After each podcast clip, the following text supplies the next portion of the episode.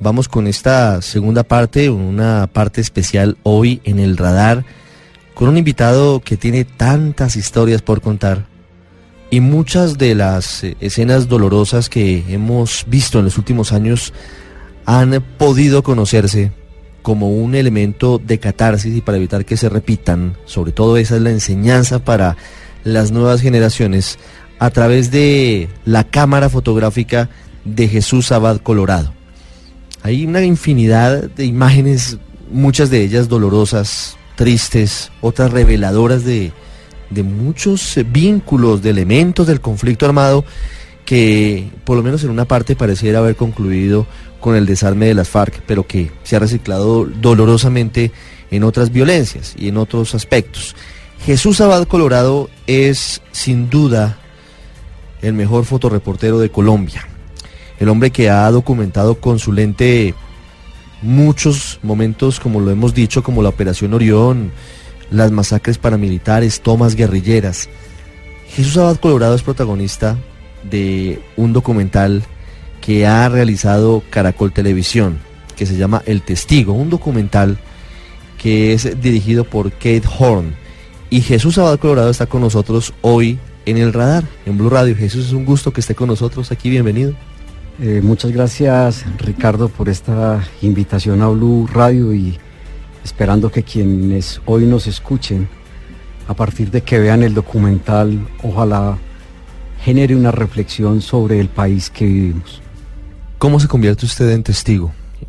Haciendo un poco juego de palabras con el nombre del documental. Usted es testigo de muchos momentos del conflicto, de muchas cosas, pero sobre todo del conflicto al, al repasar su obra en periódicos, en agencias y luego de manera independiente, sin duda, Jesús Abad Colorado es testigo de excepción de lo que ha pasado en el país. ¿Cómo se convierte usted en testigo? Podría decir rápidamente que es a partir de que estudio periodismo, ¿no es cierto? Y la opción en el segundo semestre de ser reportero gráfico. ¿Por qué decide irse por ahí? Te lo voy a decir ya, pero lo que quiero plantear es que somos una acumulación de memorias. Mis ojos y mi corazón o mi memoria está lleno de historias de país. Vengo de una familia que mucho antes del surgimiento de las guerrillas en Colombia, en el año 60, yo perdí a mi abuelo y a un tío, asesinados en el municipio de San Carlos, que hoy está viviendo el posconflicto. Allí en ese municipio en San Carlos, por, por esa muerte, eso generó no solamente el desplazamiento, sino la muerte de mi abuela. Cuatro meses después, mi abuelo y mi tío mueren 17 de agosto de 1960. ¿Quién los mató? Eh, digamos que es la violencia liberal conservadora. Mi abuelo, mi familia era liberal y el municipio de San Carlos y toda esa zona del oriente ha sido muy conservadora y hoy sí que lo son, llevados con el ánimo y el odio de algunos líderes políticos en el país, pero también de sectores de la iglesia que en lugar de hacerle un poco caso al Papa Francisco, de sembrar reconciliación en el país, lo que están haciendo es sembrando la famosa cizaña. Entonces te estoy hablando de esa memoria que yo no la viví, pero que la vivieron mis hermanos mayores, porque mis hermanos mayores nacieron en San Carlos. Mis padres huyeron de San Carlos con mis tíos. Entonces ahí un, cuatro meses después murió mi abuela y con el paso de los años perdí más familiares. No solamente en ese municipio, sino familia que huyó de San Carlos. ¿La abuela murió asesinada o murió por el dolor? Eh, para sí, por claridad, mi abuela murió cuatro meses después de pena moral. Pena moral, sí, mi abuela, mi abuela, sí, exactamente. Eh, gracias por la claridad, eh, Ricardo. Mi abuela no se quiso alimentar más. Así que eso lo podemos empatar porque yo trabajé en el grupo de memoria histórica y cuando fui a Trujillo, en el monumento a las víctimas de Trujillo hay nueve bóvedas que dicen muertes por pena moral. Y hay gente que en el pueblo, Trujillo, Valle del Cauca, 89 el 94, dicen mi familia también murió de esto, pero no se reconoció. O mi niño o mi niña murió de escasos días de nacido después de que se llevaron a su padre. O sea, este país está lleno de historias por contar. Así que yo crecí escuchando del dolor, de la impunidad, pero jamás de la venganza. En mi casa, yo soy hijo de una mujer que fue cuatro años y medio monja, que volvió al pueblo de San Carlos para ser maestra, que se conoce con mi padre y que luego les toca huir por la violencia a la ciudad de Medellín. Mi padre es obrero de la Universidad Nacional y siempre ligado a labores del campo. Así que si algo escuché yo también a mi padre fue siempre hablarnos y a mi familia toda y a mi mamá, era de que no podíamos perpetuar la violencia, de que teníamos que ser solidarios. Y era una visión, digamos, muy cristiana, de mucha solidaridad, de mucho afecto, de mucho amor. Y cuando yo entro a la Universidad de Antioquia, entonces, ¿por qué opté por la fotografía? Y Ricardo, yo entro en 1987, finalizando el 86, y a mi entrada al periodismo, yo soy el menor de mi casa, somos ocho hermanos con una hija de crianza, una hermana que tenemos de crianza, que es la mayor. Y yo cargaba columnas de Héctor Abad Gómez y del maestro Alberto Aguirre en la billetera, porque me impulsaron a estudiar periodismo, porque yo creía que desde el periodismo podíamos aportar, pero en ese primer año matan a tantos estudiantes y profesores, casi 20 estudiantes y profesores, y entonces no solamente fue Héctor Abad, es que fue Pedro Luis Valencia, que también era médico y era senador de la República, que murió unos días antes de Héctor Abad, y uno tendría que pensar en Luis Fernando Vélez, y uno tendría que pensar en Leonardo Betancourt, uno tendría que pensar en Francisco Pacho Gaviria, que estaba terminando, y mira el mensaje de los asesinos en este país cuando utilizan a veces la bala o cuando utilizan la tortura. Eh, Francisco Pacho Gaviria, padre de Alejandra Gaviria, que está hoy en el movimiento de Móvice, lo desaparecieron el 10 de diciembre de ese año 87 y uno decía, otro más, porque ese año son todas estas personas, otro más. Y sí, apareció envuelto en alambre de púas y es el Día Universal de los Derechos Humanos. ¿Cuál es el mensaje que le están mandando a una universidad o a un país donde muchos de esos líderes, maestro Luis Fernando Vélez Vélez, asesinado el 17 de diciembre de 1987, era de filiación conservadora, era abogado y era teólogo, y era un hombre que escribía sobre la cosmogonía en Vera, entonces cuando yo miro las características de todas estas personas y lo veo mucho más con el paso de los años, todos eran ligados al humanismo. Y esa característica los llevó a ser asesinados. Pero ¿por qué decide irse a la fotografía y no a la reportería? Porque me dio miedo de escribir, porque tenía miedo de opinar y hablar y de hacer del periodismo y de la palabra una herramienta para reflexionar en Colombia. Así que de alguna forma se castró mi ejercicio de escritura. Y determiné y le dije así en ese momento, le dije a mi novia y le dije a mi familia, yo quiero estudiar periodismo, pero quiero hacer de la fotografía una forma de dejar un registro del país. Y mucha gente se burlaba de mí y me decían, ¿y usted por qué va a estudiar periodismo si lo que quiere es hacer clic con el dedo? Porque la gente no entiende que las fotografías se hacen es con las pulsaciones del alma, que las fotografías tienen que tener conciencia, que las fotografías son una forma de opinar y de dejar un registro y un testimonio para un país que no ha tenido una tradición fotográfica, porque nosotros con todos los hechos y con todo lo que ha pasado en el país, conocemos sí muy bien a Colombia desde los libros de Villegas Editores, pero no conocemos al país desde esa violencia, no para recrearnos o analizarla, sino para entender que Colombia, y que nos dicen que es el segundo país con desplazados internos en el mundo. Sígame contando su historia, digamos que de, forma cronológica. Usted se gradúa, es eh, gráfico. ¿En qué año se gradúa? Yo me gradué en el 92. Usted está en una época que es muy complicada para Colombia. Es la época de Pablo Escobar y es una época muy difícil, muy eh, violenta. Pero te voy a decir algo, imagínate que en el año 90, o sea, yo desde el 89 empiezo, digamos ya, inclusive hacía, a mí me enseñó mucho lo del instante preciso, no Henri Cartier-Bresson, el francés. Me lo enseñó, las fotografías de grados, de primeras comuniones, de bautizos, porque yo me ganaba, digamos, para poderme un poco sostener en la universidad, pero me enseñó el instante preciso, es, usted haga una foto de una primera comunión y no haga cuando le dan la hostia haga una foto de un matrimonio y no tenga la imagen de cuando el novio pone el anillo, de cuando al niño le echan el agua. Entonces esas fotografías son el instante preciso. Y eso me enseñó a mí cuando entré a los periódicos a entender que había instantes que había que inmortalizar. Y cuando yo digo inmortalizar, eso se lo da uno también es la paciencia y los contextos, la lectura de país. Un reportero gráfico que no lea sobre su país. En Colombia hay gente que tiene muy buen ojo. Y yo defiendo mucho el trabajo de mis colegas reporteros gráficos, porque es que estamos haciendo la memoria del país. Pero hay que leer, hay que analizar todos esos contextos para después saber opinar con las imágenes. Y entonces cuando te digo yo, en el año 90, después de todo ese ejercicio, recuerdo que estábamos en una clase de reporterismo gráfico nos estaban enseñando teoría zonal blancos y negros. Sí, claro. Y llegó Bernardo Jaramillo a la Universidad de Antioquia. Y yo me fui y es mi primer reportaje gráfico. Bernardo Jaramillo fue a la biblioteca de la universidad y cuando terminó ahí lo mandó a llamar para que fuera a visitar a la rectoría, nada menos y nada más que un hombre que fue que me dio la primera carta de recomendación para que yo luego entrar al colombiano, que es el maestro Carlos Gaviria Díaz.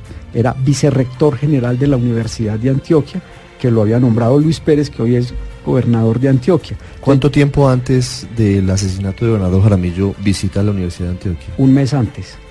Y a los 15 días o tres semanas va Carlos Pizarro. Y entonces yo también hago las fotos de Pizarro. Y al final en la clase todos están exponiendo la teoría zonal, los blancos y negros. Y las fotografías que eran distintas eran las mías, que eran la visita de Bernardo Jaramillo y Carlos Gaviria que eran candidatos que habían sido asesinados. Y qué tristeza decirlo. Entonces, es cómo te marca a ti también el tema de la violencia, la de los abuelos y tu familia, la de los desaparecidos. Y en una universidad en donde van líderes y también son asesinados. Y entonces me mandó a llamar Carlos Gaviria y Luis Pérez porque te querían tener unos retratos. Ellos pensaban cuando fue Bernardo Jaramillo que yo era fotógrafo de Jaramillo. Y los de Jaramillo pensaban que yo era el fotógrafo de la rectoría.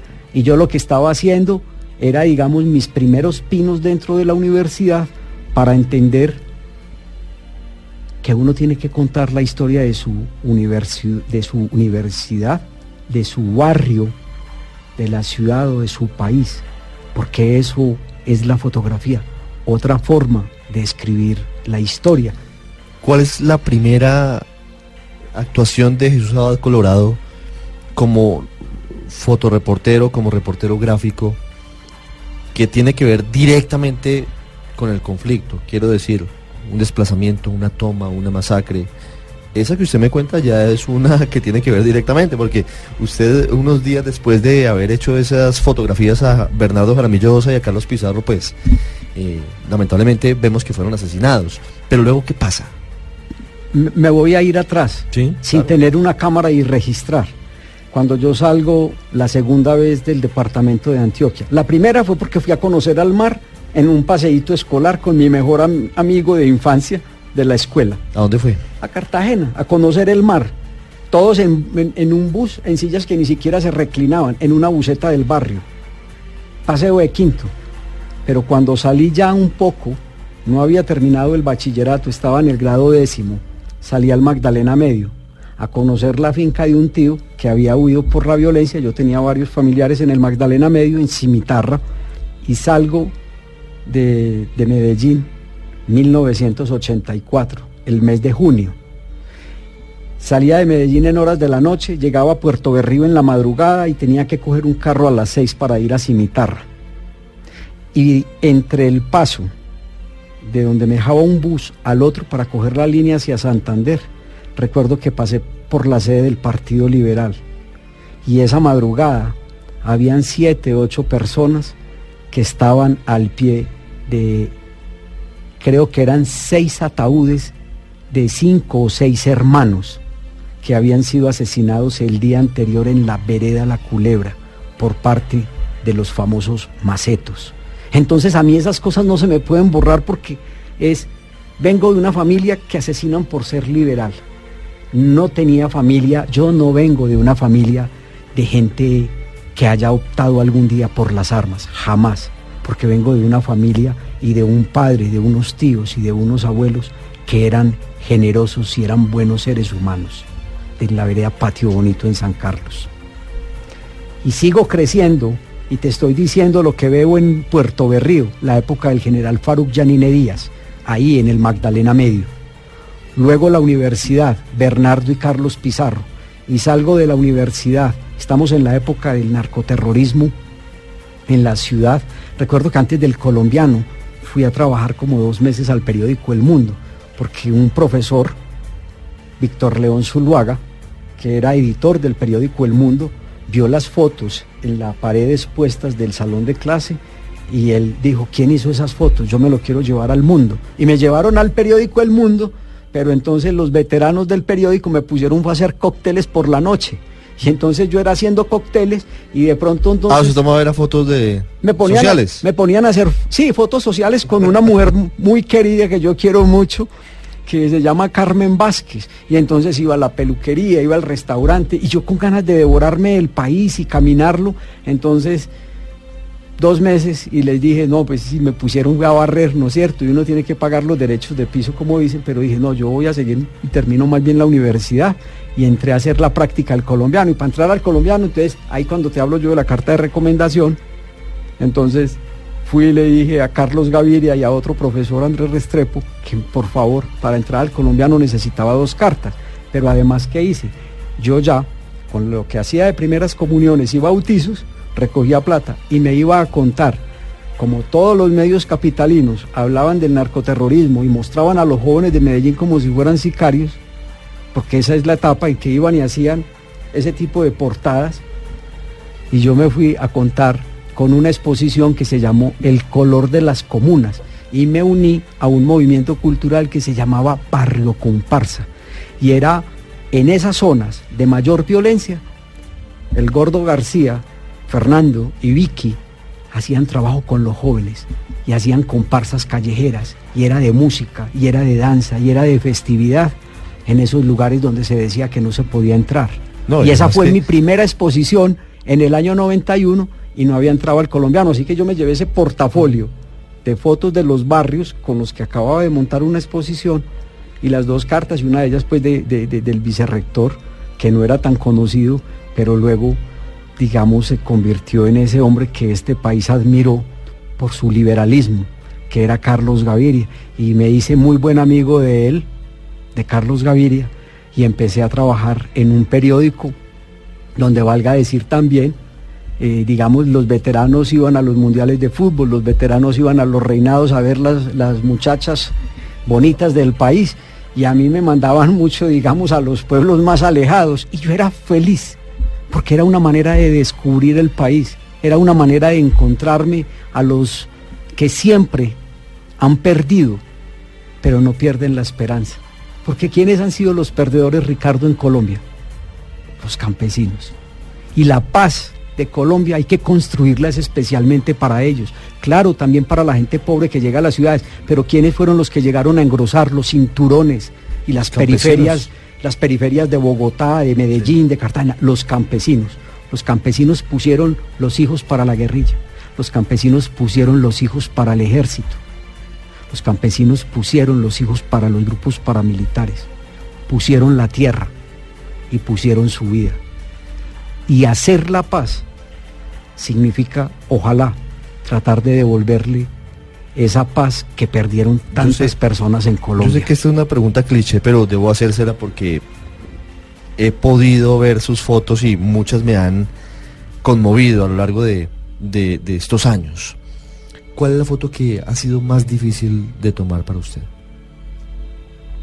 Entendiendo que es el trabajo profesional, pero está de por medio y en carne viva lo que significa todo este legado de haber sido víctima del conflicto y haber tenido todo este desarrollo de la historia.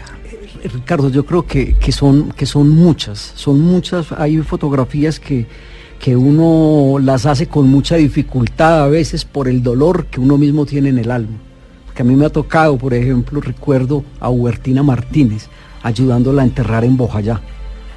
O sea, ayudándola a montar a un bote, bajarla del bote, entonces no hay quien haga la foto en ese trayecto. Usted fue uno de los primeros testigos, haciendo un poco juego con el, titular del documental, en llegar a Bojayá. Sí, si no recuerdo mal. No, fui el primero en llegar y soy el único que tiene las fotografías de del sepelio de los de, la mitad de las víctimas, porque la comunidad antes de que llegara, de que yo llegara con Paco Gómez, el español. Paco Gómez Nadal. Sí, de Paco Gómez Nadal, y que llegara con algún, con, pasamos como si fuéramos misioneros de la iglesia por el río, porque íbamos con la iglesia. Yo respeto mucho ese trabajo de la diócesis, de la diócesis allá en el Chocó.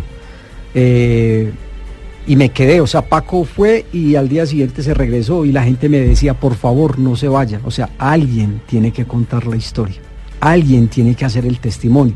Así que me quedé, me quedé cuatro días en, en la zona. Pero recuerdo, digamos, después de enterrar a Hubertina, recuerdo a su esposo Aniceto, llorando sobre el ataúd de su esposa y reclamándole a este país porque cuando yo reclamándole al país, ese reclamo se lo hago yo. Porque de Aniceto, llorando sobre el ataúd de Huertina, descalzo y con el pantalón remangado hasta la rodilla, de un ataúd en medio de un bosque, al que no hay una multitud que lo acompañe. Y eso fue cuatro días después de Bojayá, o cinco días después de Bojayá. Y la dificultad mía, cuando digo la dificultad, es que yo también estoy llorando y estoy con cuatro misioneras de la Madre Laura que están acompañando y que son como garantes para poder enterrar una persona y yo saco mi cámara para hacerle una fotografía a Aniceto. Estoy frente a él y puedo hacer 20 fotos o 30, pero hago solamente una. Hice una de ella dormida sobre el bote, una lancha que se llamaba el joven Atalaya, ahí flotando sobre el río mientras Aniceto iba a buscar un ataúd para, para meterla. Y después, y es una sola foto, una. Y después cuando la enterramos, o sea, cuando la vamos o cuando la vamos a enterrar, yo estoy ayudando a cavar el hueco. Y cuando miro a un lado y me dicen que no cabe muy profundo porque se sube el agua, estamos ahí a orillas del atrato, abajo de vigía del fuerte, y me dicen que con calma, yo estoy muy asustado porque pasan los helicópteros, sentíamos que pasaba el avión Mirage y de un momento a otro, o lo que llaman los campesinos la marrana, y tú escuchabas una explosión en el bosque y a través del bosque eso retumba. Es que el dolor y el miedo que ha vivido nuestra gente en el campo es pavoroso. yo miro a un lado y está Niceto llorando sobre ese ataúd y el reclamo que yo digo para este país y que yo hago ese eco es, Aniceto había salido con su esposa viva estaba herida, pero viva. Había quedado herida en los combates el día anterior en la población de Napipí, que pertenece a Bojayá. ¿Y qué pasó? Y Aniceto decía, ella quedó, la guerrilla utilizó de escudo humano las casas de los campesinos para atacar al ejército que está subiendo hacia Bojayá porque no había podido llegar Jesús, la charla está muy interesante. Deme solo unos segundos, hacemos una pausa y ya regresamos con esta historia. Ya regresamos a El Radar en Blue Radio.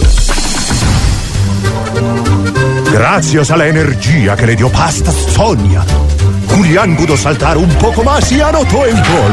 Así se volvió el héroe del barrio y logró que la niña que le gustaba le aceptara la invitación. Estar de novio causó que en el trabajo lo vieran como un tipo ordenado y le dieron el bono de fin de año con el que se va de vacaciones con su nuevo amor. Pasta Sonia, sabor y energía que te hacen mejor. Otro producto de Organización Solarte. Existen personas que transforman el mundo a través de la tecnología y la conectividad. Los titanes ya fueron nominados. Prepárate para conocer sus historias en las emisiones de Noticias Caracol.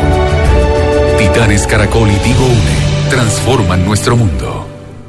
Amor, me compré el iPhone 6 en Movistar y con lo que sobró nos vamos para Cartagena. En Movistar todo es así, fácil, como llevarte un iPhone 6 con el plan cero estrés, con cero intereses y cuota inicial. Compra y conoce más en www.movistar.co. Elige todo. Movistar. Volvemos con El Radar en Blue Radio.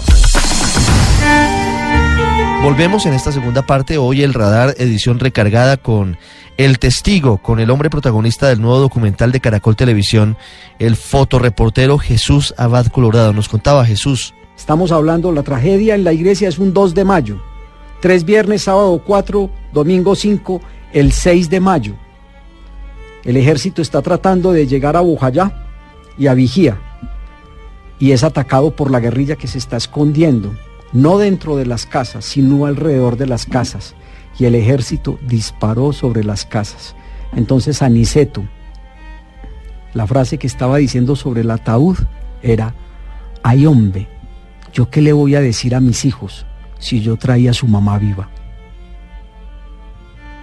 Había dos hijos. Hubertina quedó herida en su casa por una bala del ejército que disparó en respuesta supuestamente del ataque de, la guerrilla. y entonces son víctimas de todos, de paramilitares, de guerrilla y de ejército. Y luego, o sea, yo como acompañé a Aniceto, recuerdo como Aniceto, después de que venimos del entierro con las monjas de la Madre Laura, coge la sábana que está sobre el joven Atalaya y la echa al río. Y me dijo, y no es invención porque si algo conoce la gente del país, de mi testimonio, es que no les estoy mintiendo, ni con la foto, ni con mis palabras. Pero Aniceto me dijo, culpables fueron todos, porque los unos utilizaron el pueblo de escudo, pero los otros dispararon contra nuestras casas y yo estaba acostado en la cocina con los niños y con mi mujer, allá en el piso que es en tierra de mi casa. Entonces, ese tipo de, situaciones, cuando me dices esas dificultades, pero yo te puedo, si tengo tiempo, y es otra, la tragedia cometida por la guerrilla del ELN contra los habitantes de Machuca. Machuca. Con Machuca. Yo también soy el primer periodista en llegar y tener ese testimonio. Machuca es año 90 y...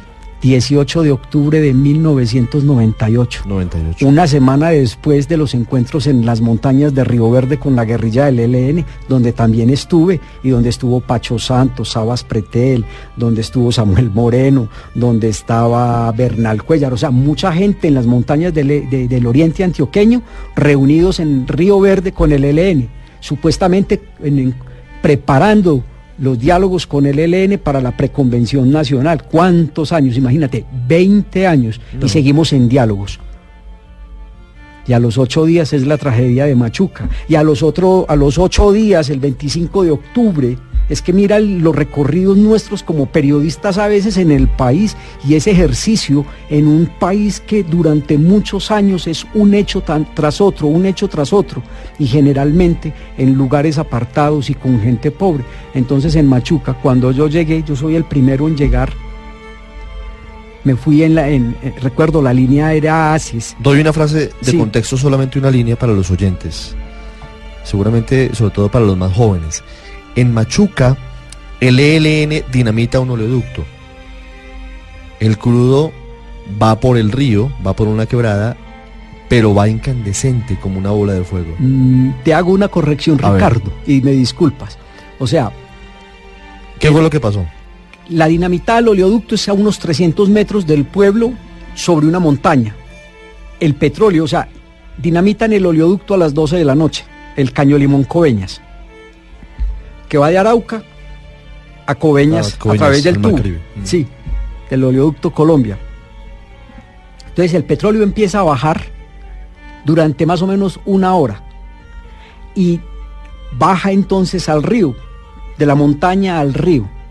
Y una hora después, una hora después, alguien en el pueblo a la una de la mañana enciende una cerilla en un barcito o en una casa o enciende un bombillo, pero como todo se está llenando de gas, de gases, es la explosión.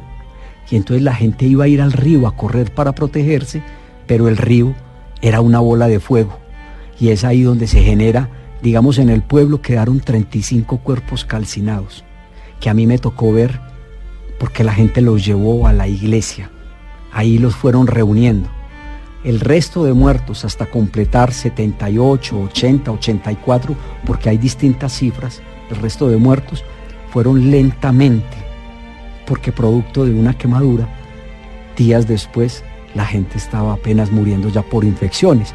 Entonces cuando yo llego a esa iglesia, o sea, yo llego al pueblo y recuerdo que estaban, cuando yo me bajé de un camión, de un, camión que iba con una jaula, que iba con gente de la defensa civil del municipio de Segovia, recuerdo que había un tumulto de personas y había un cerdo llorando. Estaba llorando un marrán. Y yo dije, como, ¿por qué lo están matando? Y me dijeron, es que está medio quemado y le tenemos que, pues o sea, lo tenían que sacrificar. Y de un momento a otro, entonces como esas escenas, el olor del pueblo, el bosque quemado, y yo no solamente hice fotografías del pueblo quemado, sino también del pueblo, sino del bosque, los árboles incinerados, como si fuera una obra de Dante Alighieri en la Divina Comedia.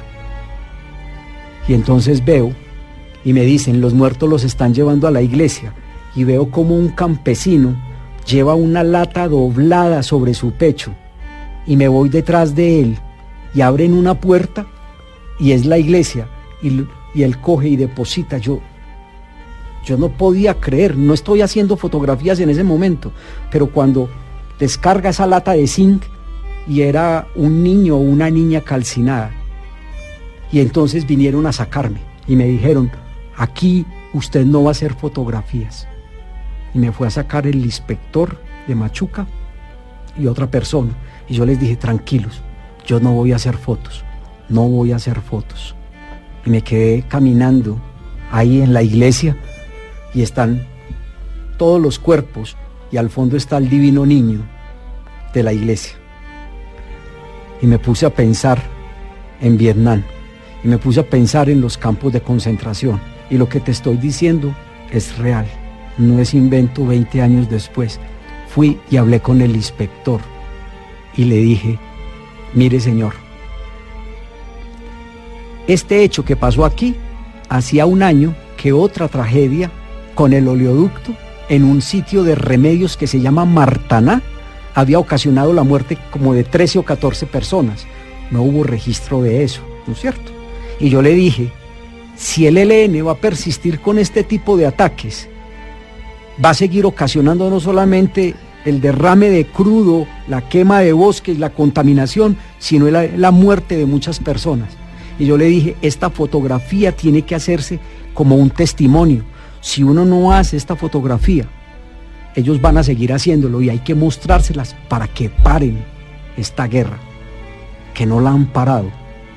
Pero ellos me dijeron, cuando yo les dije, déjenme, yo hago un plano general, yo no voy a hacer, yo no soy un fotógrafo sensacionalista, jamás lo voy a hacer.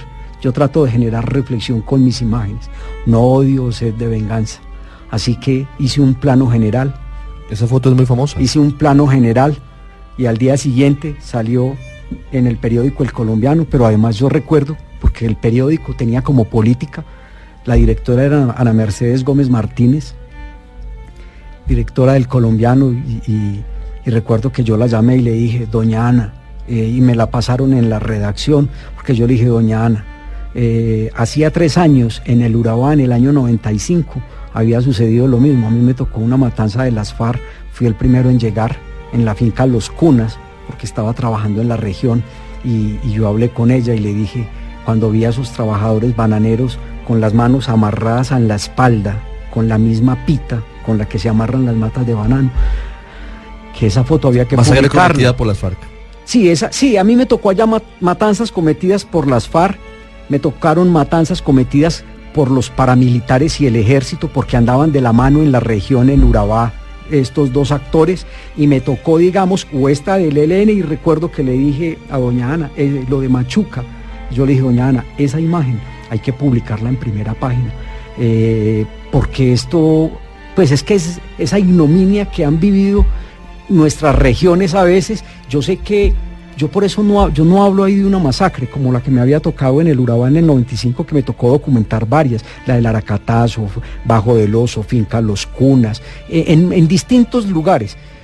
Esta, digamos, es voladura del oleoducto, una voladura del oleoducto que ocasiona la muerte entre 78 y 84 personas. Y entonces sí salió en primera página y a veces uno dice, la gente te dirá, pero ¿por qué? Hay que publicar. Y yo, yo creo que a veces esas imágenes tienen que marcar un punto aparte. Estamos hablando mucho de muchas tragedias y de mucha muerte, pero le quiero decir, Ricardo, para continuar, que yo no pierdo la esperanza, porque yo he caminado con los campesinos de mi país y los he visto resistir, los he visto sobrevivir, los he visto cultivar donde recogen sus muertos. El mensaje de sus fotos y de su trabajo no solamente es ese, y, y, en el testigo, en el documental lo vamos a ver, no es solamente documentar todas las tragedias que hemos vivido, sino también de alguna manera encontrar en los ojos de los campesinos y de las víctimas esa fuerza inexplicable para muchos que les permite salir adelante.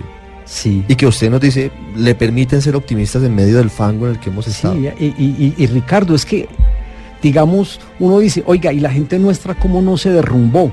O yo, yo mismo, ¿cómo no me derrumbé con tantas cosas? Sí, a pesar de que uno puede vivir sus crisis, que a veces uno se queda tiempo sin trabajar por miedo, por dolor, porque claro que los periodistas hemos sufrido, que los periodistas llegamos a muchos lugares y nos afectamos psíquicamente, psicológicamente, por estas situaciones que hemos vivido pero a mí la gente, y lo digo por mi propia familia, por mi propio padre, por gente que conozco, no perdimos la esperanza.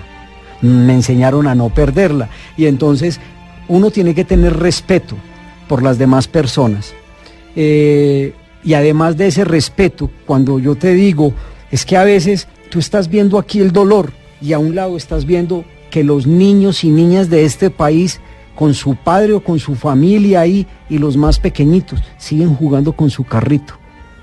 Chutan una pelota y ven una cámara y a veces te sonríen, pero a veces también sus ojos, a escasos cuatro o cinco años de edad, han vivido toda la tragedia y sus ojos me conmueven profundamente y me, y me y, y hago unas imágenes de esas porque le tengo que decir a este país, cuando en este país, es que la guerra no la hacen los hijos de Santos, la guerra no la hacen los hijos de Uribe ni los del presidente de la Andi, la guerra la ha hecho gente pobre.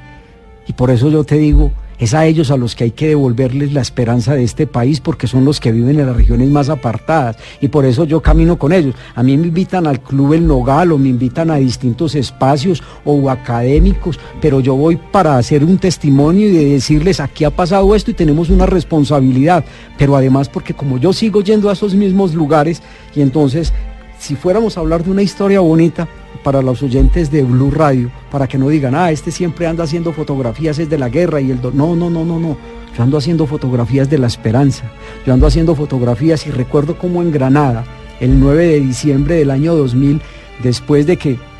Gran, hay, Granada, Antioquia. En el oriente de Antioquia, que hay dos tomas. Granada vive una toma paramilitar el 3 de noviembre, hay muchos desaparecidos, hay muchos asesinatos y los paras vienen a Granada y matan 18 campesinos, incluyendo al sacristán del pueblo, incluyendo a un niño, no llevaban una lista en mano.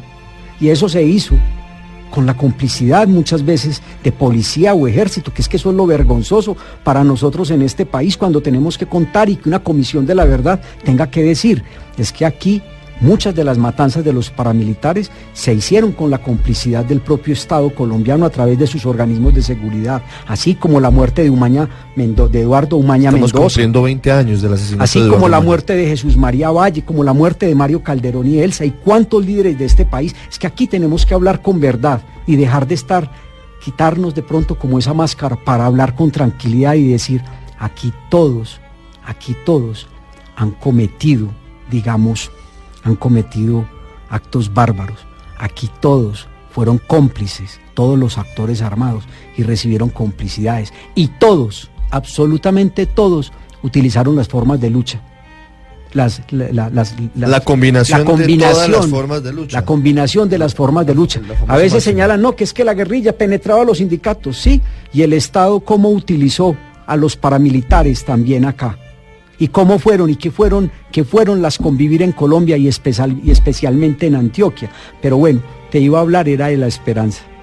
Te iba a hablar de Beatriz García, que llegó a casarse en medio de la tragedia con Oscar Giraldo. Y en el pueblo murmuraban de cómo... En Granada. Sí, en Granada. En noviembre... Año 2000. Año 2000. Noviembre, masacre paramilitar. Un mes después, 6 y 7 de diciembre, las FARC, acusando a los policías de ser cómplices de esa matanza, vienen y ponen un carro bomba y cilindros bomba. Y 6 y 7 de diciembre, la gente no pudo prender las velitas el 7 porque estaban entre los escombros. 258 viviendas destruidas. Esa foto también es muy recordada. Y en medio de la tragedia, la gente sale al parque. Yo bajé también a solidarizarme, porque bajé a solidarizarme. El periódico en el que estaba no me quería enviar, en el colombiano de Medellín, periódico que quiero mucho, pero no me querían enviar. Entonces me fui con las ONGs y le, me dijeron que si podía montar ahí otro colega del periódico y se fue conmigo.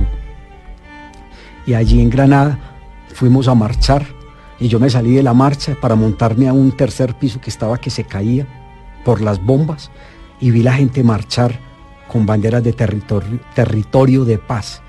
Estaba gente de la iglesia, gente de derechos humanos de Medellín, del IPC, de región, de Red de Paz, etcétera, etcétera. Y el Monseñor Vega Bustamante ahí y yo con ellos.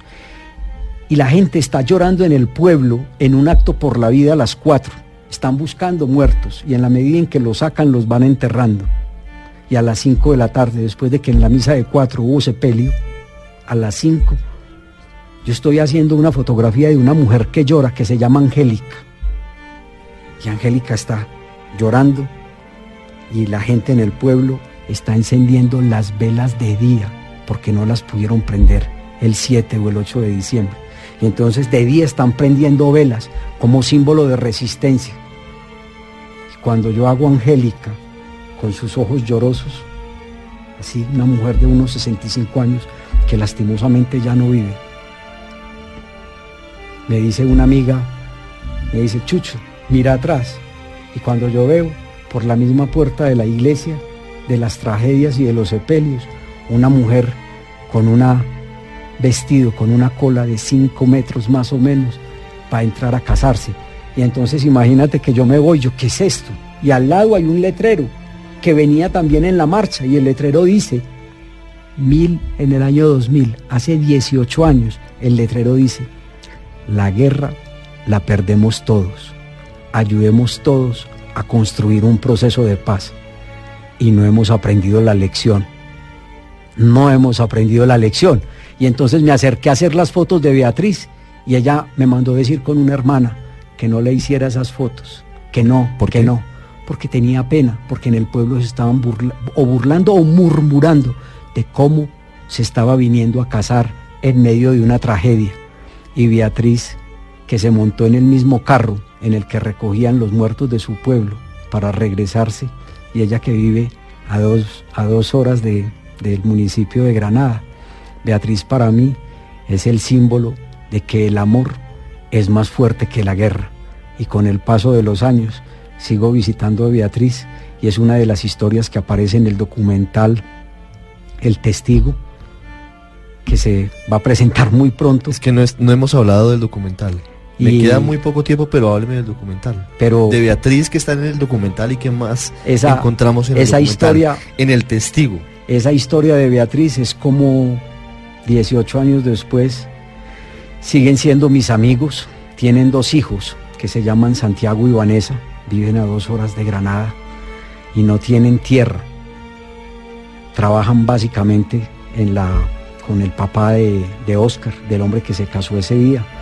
Y ella eh, que me pedía que no tomara esas fotos porque se sentía mal, hoy me agradece porque dejé ese testimonio, pero además es como en el poema de Carlos Castro Saavedra eh, en el camino de la patria, que dice que la paz es cuando a esos campesinos nuestros le nazcan dos alas en la espalda para convertirse en mariposas. Beatriz García para mí con ese vestido es como una mariposa que floreció, que abrió sus alas para decirnos que la vida y el amor están por encima de la violencia en un país en el que muchas personas y muchos de sus líderes todavía nos quieren perpetuar en la guerra. Y te quiero decir esto, que además de seguirlos visitando a ellos, yo sigo yendo a Granada, pero es que ese municipio, allá a hora y media de Medellín, que vivió todos los azotes de la violencia, diez meses después de esa toma guerrillera, ese pueblo le dio también un mensaje a Colombia, pero eh, hemos sido ciegos y sordos. Yo creo que en Colombia deberíamos de aprender de los campesinos, no solamente de Granada, sino de muchos otros lugares del territorio, en los Montes de María, en Santander, en el sur de Bolívar o en el sur de Colombia y en el Cauca. Yo sé que hay muchos campesinos que nos están diciendo, basta ya, reconstruyamos este país. Lo que necesitamos es que todos nos juntemos y que dejemos de estarnos dividiendo. Pero yo creo que en memoria de los ausentes y como responsabilidad con los que hoy están creciendo, deberíamos de estar poniendo todos un ladrillo para reconstruir este país que necesitamos y que merece un futuro distinto. Jesús Abad Colorado, colega, fotoreportero, reportero gráfico, gracias por ser el testigo y estamos muy pendientes del documental. Lo vamos a ver. Gracias por haber estado con nosotros hoy en Blue Radio. A usted, Ricardo, y a los oyentes de Blue.